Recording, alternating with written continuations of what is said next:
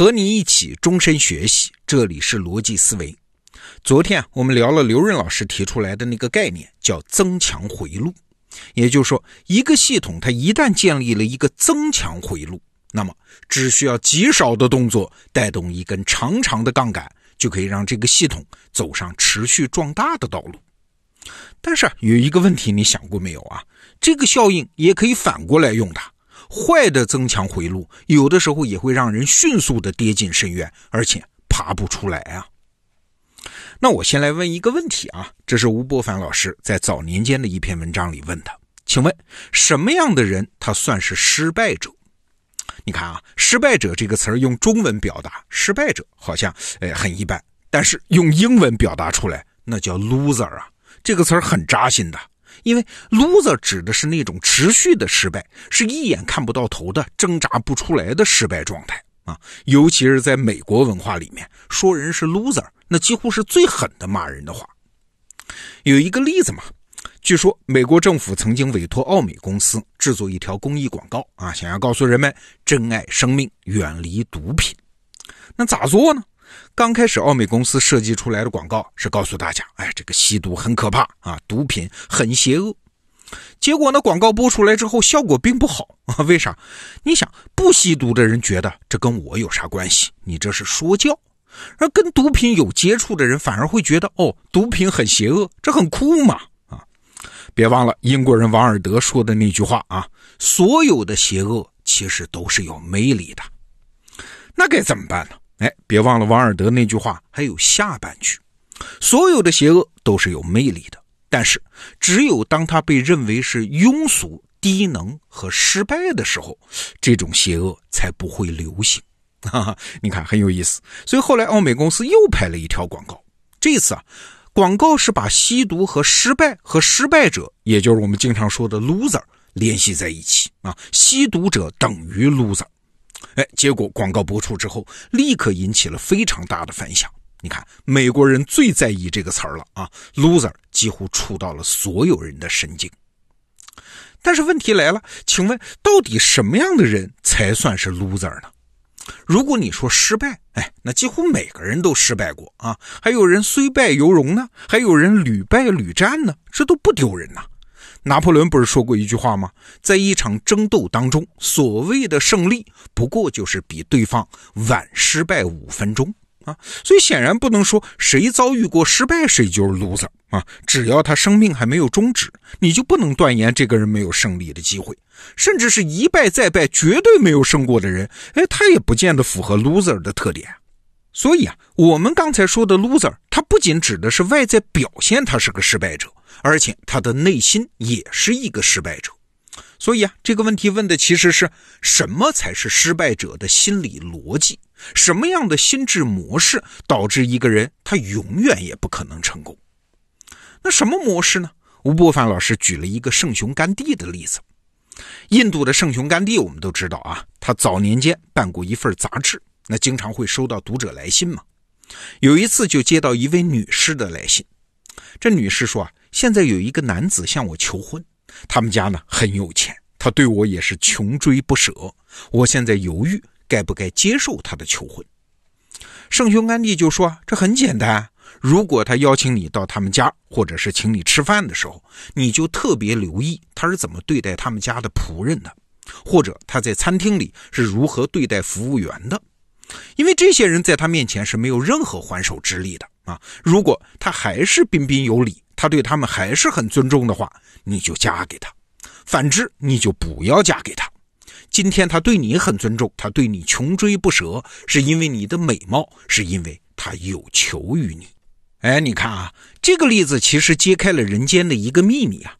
一个人在追求自己的目标的时候，哎，那他无论是表现神勇，还是表现笨拙，其实都不是他真实的自己。你要想观察他真实的心智模式，你得看他在面对和目标无关的，尤其是弱势的人的时候的表现。菜根谭里不是有一句话吗？说待小人不难于言，而难于不恶；待君子不难于公，而难于有礼呀。这里的小人指的就是社会地位远远不如自己的人呢。你面对他们的时候，想要做的严格，这不难，难在对他们不恶呀。那为啥呢？因为有一个增强回路在我们心里在起作用。你看啊，我们每个人在面对压力和挫败的时候，内心都难免焦虑啊，这个每个人都一样。那区别在于我们是怎么处理这些焦虑的。一部分人的办法是呢，提高自己的水平喽，把压力克服掉就是了吗？哎，这听起来是正路子啊，看起来也很简单。但是请注意，这个办法不会启动增强回路啊。你想，我们面对每一次挫败，都是要再回到自己的内心，寻找勇气和耐力，这都要损耗心理能量的。所以，真能每次都这么做、这么想的人，其实非常了不起。但是啊，还有另外一条路，那就很简单，那就是典型的增强回路。这种思维方式简单概括就是：我解决问题的最好方式就是直接把问题否定掉。我失败，我无能，我卑微，我又没有办法改变，那咋办？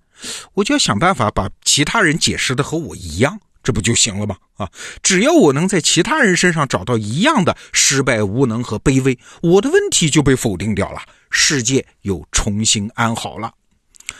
那找到别人的问题，这还不简单吗？啊，一旦找到，我们心理上马上就会有一种很释然的感觉，啊，小小的快感就诞生了。请注意这个快感。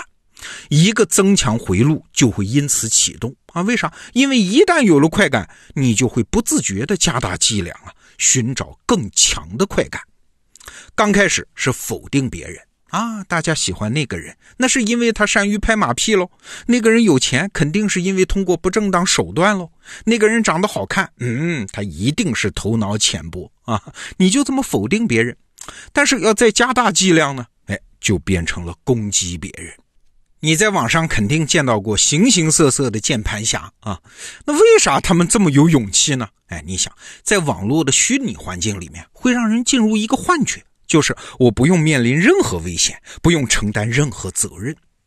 在魔鬼词典里面，对勇气有一个定义：勇气是啥？是男人们在没有危险的时候最愿意表现出来的精神气质。那这当然是一句玩笑了。还有一句俏皮话，说的是一只老鼠敢于挑战猫，一定是因为它背后有一个洞。所以啊，当我们在网上看到有一个人恶狠狠地攻击他人啊，我们不管他攻击的是谁，也不论他讲的是不是有几分道理，我们只要观察到他的用词是激烈的，情绪是亢奋的，感叹号用的是频繁的，那很可能这就是个 loser。那为啥呢？因为这个情绪本身呢，就是他在不用负责任的情况下表现出来的那个叫快感增强回路轰隆隆转动出来的状态啊。他生来不见得是坏人啊，但是因为长期享受这份快感，不断增大剂量，最终无力摆脱嘛。啊，他既然能用这种方法来解决自己的焦虑，他还能有什么力气通过改善自己获得成功来应对自己的焦虑呢？那听到这儿，你可能会说：“哎，情绪这个东西嘛，谁都有啊，谁都有控制不住自己情绪的时候，不要说的那么严重。”还真不是啊！我举个例子你就明白了。比如说，一个母亲她辅导孩子做作业，这孩子很笨呐，这母亲就气急败坏的对他大吼大叫，这很常见吧？那你能说这个母亲对孩子有什么恶意吗？当然不是啊，这就是他情绪失控。其实不然，你就想一个情况。如果母亲对孩子大吼大叫的时候啊，正在此时，孩子的班主任突然给这母亲打来一电话，那母亲接电话的时候，请问她还会继续情绪失控吗？不会的，你放心，她会立刻重整心情啊，换一个笑脸，尽可能给班主任留下一个好印象的。对，这转瞬间就能发生的事情，你怎么能说您的情绪不受控制呢？我说一句诛心的话啊，还不是因为母亲在孩子面前绝对强势，没有风险，可以任意的收获攻击对方带来的快感吗？对，想明白这一点，其实有助于我们控制自己的情绪。在生活中对弱势的人，在网络上对陌生的人任意攻击，他真的是在伤害别人吗？哎，不是，他最直接的效用其实是给自己制造了一点点快感。啊，解脱了让自己变得更好的一点点责任。那更重要的是呢，它启动了一个不断强化的增强回路。那越来越靠这种快感来疏解我们的焦虑啊，心理上重归平衡。那当剂量达到一定程度的时候，哎，我们就解脱不出来了。那个时候，我们就只能承认自己从里到外都是一个 loser。对，控制自己的情绪，其实不是为了让我们成为一个好脾气的人，而是为了让我们成为一个对坏的增强回路有警惕的人。好，这个话题我们今天就聊到这儿。逻辑思维，明天见。